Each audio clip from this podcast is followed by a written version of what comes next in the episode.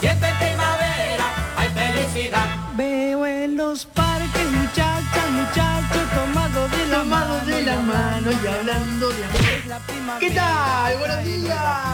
No podría decir qué estamos escuchando, por qué lo estamos Se- escuchando. se fue el chocho. ¿Qué es esa voz? Sí, no entiendo. ¿Qué es esa voz finita que se escucha? El que está cantando es el señor Oscar Natalio Bonavena, más conocido como Ringo. El querido Ringo Bonavena, que no solo tiene una construcción en su figura desde el lado del boxeo, sino también ha tenido una importante construcción de su imagen marketinera, de su imagen mediática y así como lo tenemos ahí cantando, ha aparecido en sketch de televisión, eh, ha aparecido en teatro, hacía mucha entrevista para revistas, tenía mucha construcción por fuera del boxeo, Ringo, y en el día de hoy, de lo que vamos a hablar, no, no es precisamente de la vida de Ringo, sino vamos a hablar de su pelea más importante, una de las peleas más importantes del boxeo argentino, que fue la que llevó a cabo con Mohamed Ali, como había mencionado Chris al principio. El pasado 22 de mayo, sábado pasado, se cumplieron 45 años del asesinato de, de Ringo. Y lo que tratamos de recuperar, como me decía, no es la vida, sino es aquella pelea. Aquella pelea que ocurrió el 7 de diciembre del 70, el año pasado, se cumplieron 50 años de, esa pelea, récord de rating, eh, y además con eh, mucha construcción histórica que se ha hecho a lo largo de la historia con respecto a esa pelea. Eh, está ese dato de que Ringo lo tiró, aunque sea una vez, a, a- a Muhammad Ali. Pero lo que vamos a hacer es una construcción hasta cómo se llegó a esa pelea y por eso vamos a escuchar el primer audio, Chris. Buenos Aires, Nueva York, Miami, Buenos Aires. ¿Qué es esto? Un pasaje. ¿Dónde viajas? Ya contado, ¿eh? ¿Dónde viajas? Ya vi dónde viajas, pero ¿a qué viajas? Bueno, viajo porque tengo que firmar unos contratos y arreglar algunas cosas para la pelea con Casus Clay. Esto ocurría en agosto del año, del año 70. Ringo, ahí parece como que el periodista cayó de sorpresa, pero Ringo había armado una especie de conferencia de prensa donde solo llamó a ese periodista, pero para poder tener ese lugar en la televisión y anunciar que iba a pelear contra Cassius, Cassius Clay, le decía Ringo, pese a que ya era Muhammad Ali. Porque ya Ah, llevamos unos cuantos años con Mohamed Ali, pero Ringo seguía diciéndole Casus Klein que más adelante vamos a, decir por qué. Lo seguía llamando de esta manera. Años 70 en Argentina, hacía cuatro años que había ocurrido un nuevo golpe de Estado, el golpe de, Onganía en el 66. Faltaban un- unos poquitos años para tener un nuevo gobierno electo eh, y para el regreso de, de Perón también, que fue en el año 72. Y por el lado de Ali, en Estados Unidos, estaba siendo participante de la guerra de Vietnam, una guerra que no pasó de costado con respecto a Ali, porque le, le cortó tres años de carrera debido a su negativa a participar de, eh, de esta guerra, de ser eh, reclutado para estar en esa, en esa guerra. Esperen un cachito. Elvi, para un poco. El muchacho, el muchacho acá gritando en el medio de la columna. Eh, la disputa de esta pelea no era precisamente por un título mundial, era por el título de Nueva York y era la antesala de disputar el título mundial ante Joe Fraser, que fue un rival de, de Ringo en la previa a, a esa pelea. ¿Cómo llega Ringo hasta disputar esa pelea para hacer un punteíto de lo que fue su vida a fines de la década del 50? A ver. Ringo da sus primeros pasos en el boxeo. Eh, pese a ser un ícono de huracán, Ringo empezó en San Lorenzo, en la vereda del frente, y al poquito tiempo se pasa a Huracán, problema de conducta en San Lorenzo. En Huracán fue participante de la Barra Brava, tenía como una... ya era medio... Claro, estaba ya- en lo turbio Ringo. Venía, sí, sí, Eh, sí. fue, eh, fue Patovica también. ustedes piensen Ringo grandote, disputando siempre sus peleas en, en peso pesado. Claro. Eh, y la primera pelea importante que ha tenido Ringo fue en los Juegos Panamericanos de San Pablo, representando a Argentina, donde también vemos eh, algo que va a ser usual en la carrera de Ringo, que es llegar a las peleas importantes, pero no tiene, para empezar, nunca salió campeón del mundo Ringo. Y en las peleas importantes siempre ha tenido algún traspié. En este caso, al verse superado por el rival, le muerde una tetilla. No. En esa No. final de los Panamericanos, Ringo es No, descalificado. Mike Tyson. Exacto, como Mike Tyson, pero en una tetilla. Lo descalifican, le sacan la, la credencial de, de- de boxeador, decide pedir una carta de recomendación a los, a los representantes del Luna Park y se va a Estados Unidos eh, para tratar de hacer eh, una carrera distinta en Estados Unidos eh, y disputa algunas peleas allá, trabajando como mozo. Él va, trabaja como mozo en un restaurante, un representante de Estados Unidos, mientras trataba de ir haciendo alguna que otra, que otra pelea. Pero lo más importante de esta estadía en Estados Unidos no es solo esas peleas que si bien son, son importantes, encuentra a su reflejo, encuentra la imagen que él cree propicia para construir alrededor de su eh, carrera como boxeador. Y ahí tiene el cruce con Mohamed Ali, un tipo muy bocón, muy bocón, pero que tenía con qué ser bocón. Sí, Muhammad Ali podía ser soberbio, podía ponerse un escalón por encima de sus rivales porque claramente después hacía lo que quería, pero además de eso tenía su propio mm, armado marketinero, Muhammad Ali. Ah, Él construía una imagen eh, superior a la del boxeador. No es un tipo que solamente va a un cuadrilátero y pelea. No, él también participaba en la televisión, iba a entrevistas, eh, a veces leía poesía eh, y también obviamente llevaba adelante la lucha por los derechos de los negros, ¿sí? Era amigo, fue amigo de Malcolm X, tuvo algún que otro acercamiento con Martin, Martin Luther King. Era un Apolo de Rocky, primo, ponele. No, más, no, más, más porque, No, no, pero porque como para tener una idea. en, cuanto un- a la- en cuanto a su postura como boxeador, sí. En cuanto a- eh, porque era, era patotero, pero porque tenía con qué Claro, sí, sí. ser eso patotero. Ahí encuentro una imagen importante Ringo a partir de la cual construir esa imagen de boxeador que cuando vuelve a Argentina la empieza a llevar a cabo. En el año 65 vuelve al país y una de las peleas que tiene es contra Rodolfo Díaz, un boxeador argentino, que estaba próximo a retirarse. ¿Y qué hace Ringo? Al pesaje llega con un ramo de flores. Mira. Y le preguntan, Ringo, ¿qué haces con eso, con esas flores? Es para el entierro de, es para el entierro de este porque lo voy a matar. No, no. Ahí ya arranca no. Ringo, arranca Ringo Hermoso.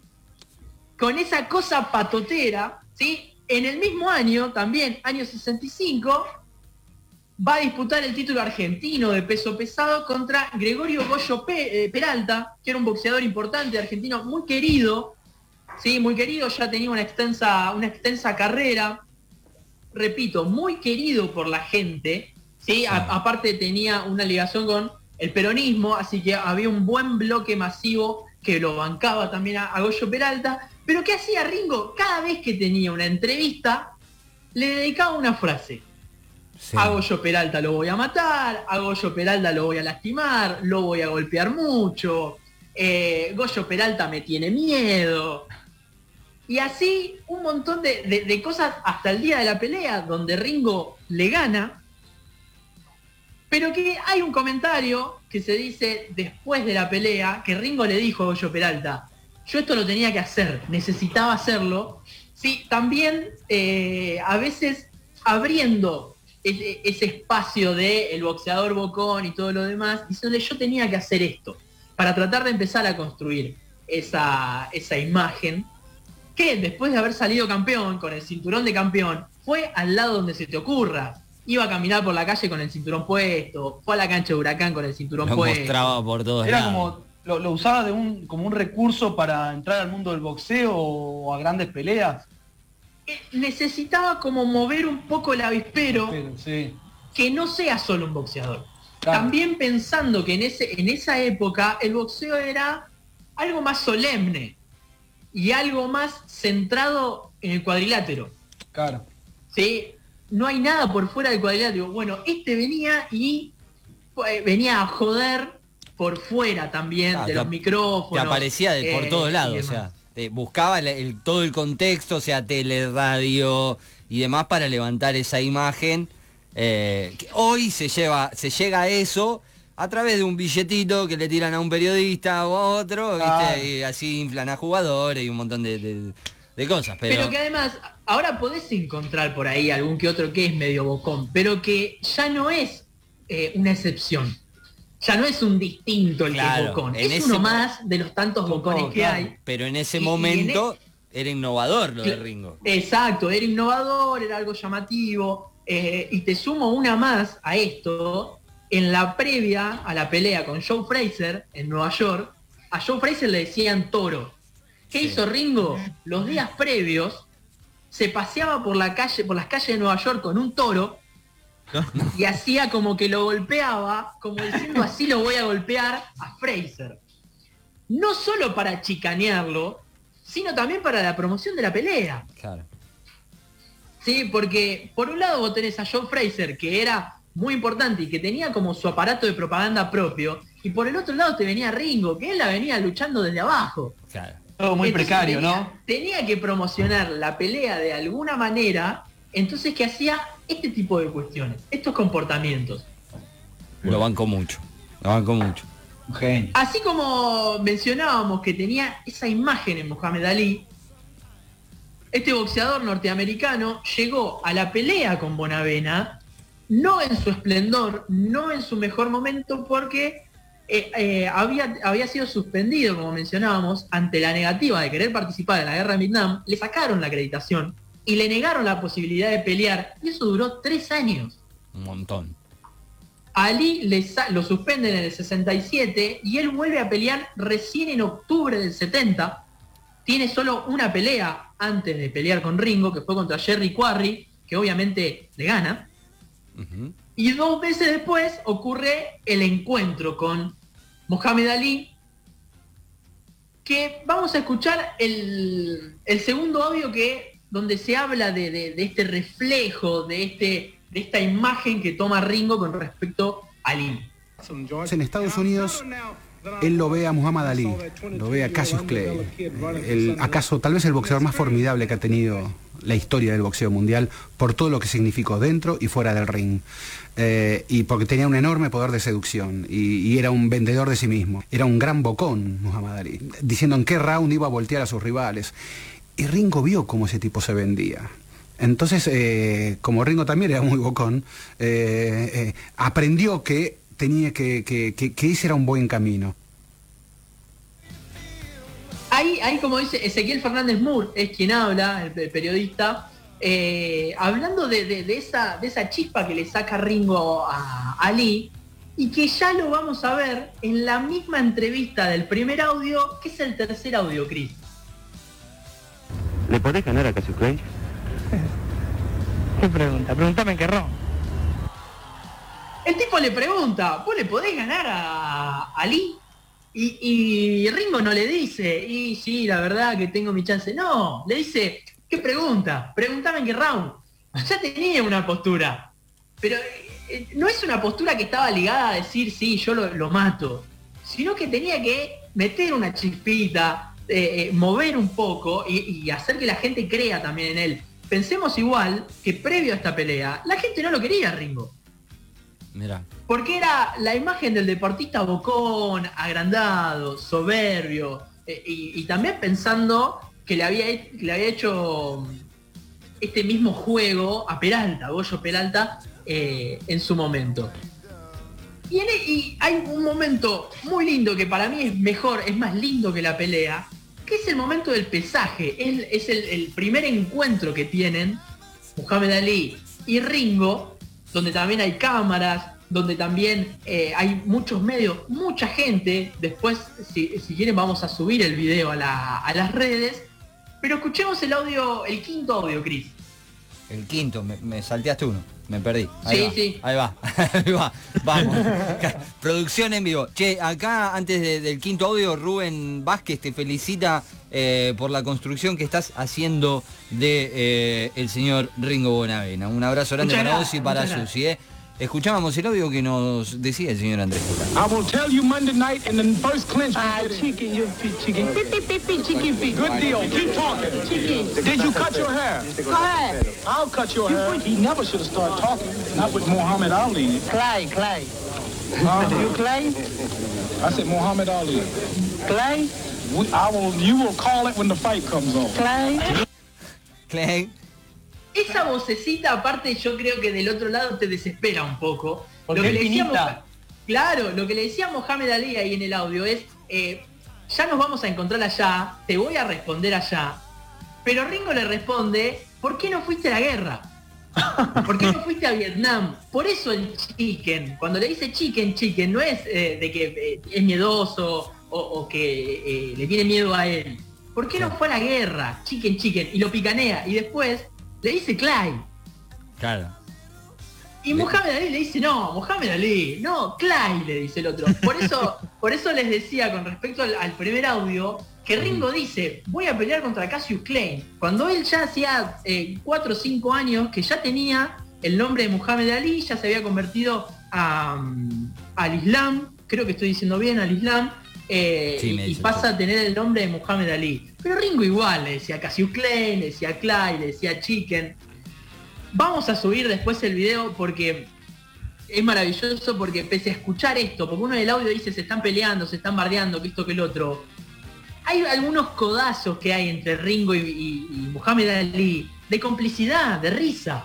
Eh, incluso en un momento, que lo vamos a subir ese video, Ringo levanta la mano eh, porque Muhammad Ali le está tirando piñas y Ringo está quieto. Muhammad Ali hace como que le tira piñas, ¿viste? Se queda así quieto Ringo. En un momento levanta la mano, Muhammad Ali le baja la mano, don't touch, le dice Ringo, y le hace así, le amaga a pegar, y Mohamed Ali se esquiva, y ahí se cagan de risa todos, y vos ves como el mismo Mohamed Ali se va para atrás riéndose. Entre ellos también esa complicidad de entender que son que dos bucones, de- que claro, de que hay un juego ahí Claro. de que hay un juego y los dos se entienden tácitamente, porque eh, pensemos que si bien algo se entiende de ese inglés de Ringo, hay algo medio tarzanesco en ese inglés, que por ahí no, no termina de entender todo Ali, pero se entienden a la, a la perfección, con esa complicidad y con ese juego eh, que, que deriva en una buena promoción de la pelea. ¿Sí? Los dos saben que esto lo tienen que vender. Uno, si bien es Mohamed Ali, hace años que no estaba peleando y sabe que toda pelea es promocionable. Claro. Y Ringo porque bueno, viene de Argentina, viene peleándola y necesita esa, esa promoción. Como decíamos, 7 de diciembre del 70 fue la, la pelea, calles del país completamente vacías, todos pegados a la tele, todos pegados a la radio, eh, cerca de 80 puntos fue el rating de esa, de esa pelea. Oh, No fue superado esa cantidad de rating hasta la semifinal de Argentina-Italia en el Mundial del 90. mira. 20 Piensen que ni siquiera la final, ni siquiera la final superó a- a- al, al rating que tuvo. Pensemos también cómo se habla ahora de 20 puntos de rating. Sí, ahora, ahora con, con esto de Tinelli y Masterchef, estoy muy metido en el rating chusmeándolo. Mira. Y ¿Cómo cuando hablan de que sufriendo Master, Tinelli? cuando Masterchef dice que llega a 21 puntos, es un montón. Bueno, acá pensemos que tuvo 80 puntos de rating. Y, y Eh, en ese momento también, aparte en ese momento la poca cantidad de, de- de personas que había en el mundo eh, y de, acceso a, la- a la- a las comunicaciones, o sea, es un montón. Tendríamos que ver eh, cuánto era la población argentina, 1970. Yo estimo 1970 hubo censo. Eh, y después obviamente la- la- quién tenía tele, quién no, Claro, quién pero- estaba pegado a la, a la radio. Pero este tipo de eventos, así como la pelea Ringo Mohamed Ali, arranca desde la década del 20 con Firpo y Densey. De ahí en adelante peleas relevantes, peleas importantes entre un argentino por la disputa piensen que este tampoco era una disputa de un título mundial. No, decía. eh, lo habías dicho, sí. era la disputa de un título de Nueva York para un título mundial. Porque después tenemos o las peleas de Nicolino Loche o las peleas de Monzón, que eran por títulos mundiales. Claro. Pero en este caso, todo ese armado propagandístico que tuvo, además de ser Mohamed Ali, el de muchas veces considerado el mejor boxeador de la historia, Sí. en una categoría muy importante, ¿sí? donde Ringo tenía también eh, un apoyo de, de- un importante sector de la prensa de Estados Unidos, que es, ahí te voy diciendo que es para el audio 4, eh, Ringo tenía un apoyo también desde el lado de la prensa de los, de los Estados Unidos que le permitía también aumentar esa promoción de la pelea con Ali. Y Ringo, claro, cae allí como un boxeador desconocido. eh, pero eh, blanco y potente en una categoría como la de, la de la categoría de los pesados, la categoría más importante del boxeo, eh, dominada por los negros, cuando llega un blanco potente siempre hay algo marketinero ahí, ¿no? Estados Unidos, desde viejísimos tiempos, nunca toleró que la corona de los pesos completos eh, fuera para los negros, ¿no? Eh, hay una explicación muy vieja y, y que tiene que ver el racismo que imperó durante muchas décadas. Entonces, cada vez que aparecía un boxeador blanco, bueno, peso pesado, decían la gran esperanza blanca. Eh, década del 60, como decíamos, desde el lado de Ali, haciendo su lucha por los derechos de los negros, también del otro lado tenías esa prensa racista que buscaba boxeadores blancos para tratar de, ponerlos en un lugar importante y que enfrenten esa, supremacía que había eh, de los negros en la categoría de peso pesado. Eso también le permitió a Ringo tener un, un escalón más en esa propaganda. Y para cerrar, si quieren, ya la, la columna, en el audio número 6 vamos a escuchar parte de la transmisión de Radio Rivadavia, de ese momento de, de- de la pelea. Se me fue el nombre del relator, Osvaldo... Príncipe. Osvaldo. Príncipe.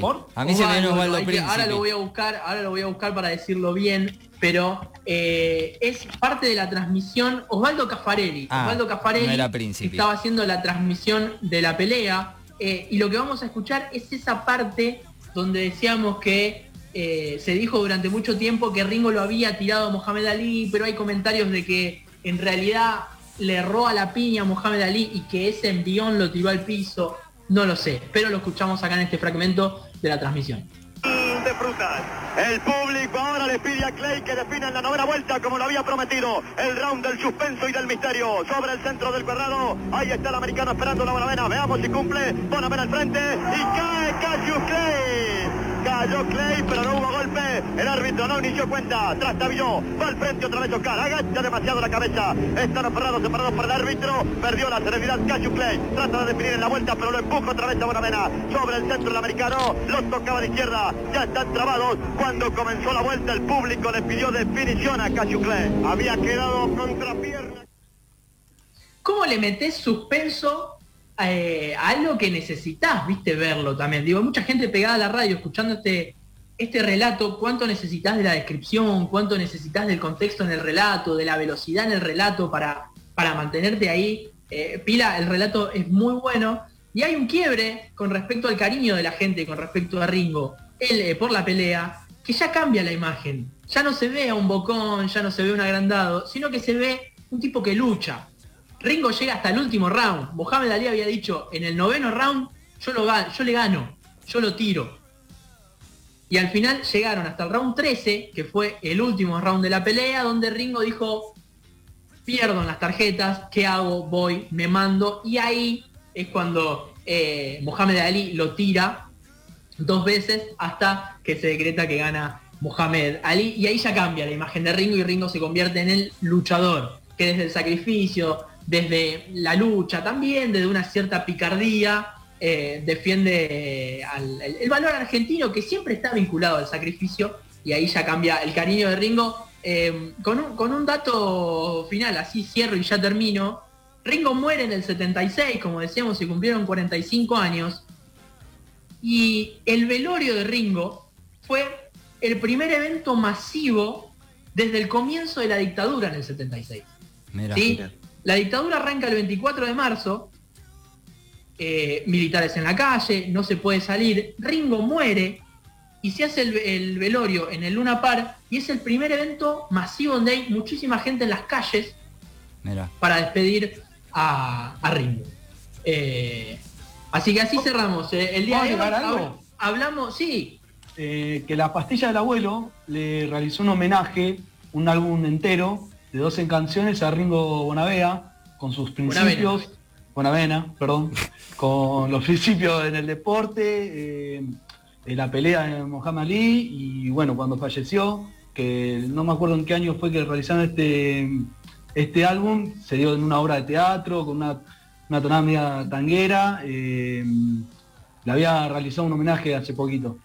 claro, hay que recordemos que Piti Fernández hincha huracán. Claro, también. Eh, Ringo tiene, Ringo tiene una tribuna que se ahí en la cancha de Huracán y en esa misma tribuna hay una estatua Está la estatua. de Ringo, que Claro. después vamos a subir la foto, es eh, el momento del pesaje con Mohamed Ali, donde le está haciendo burla.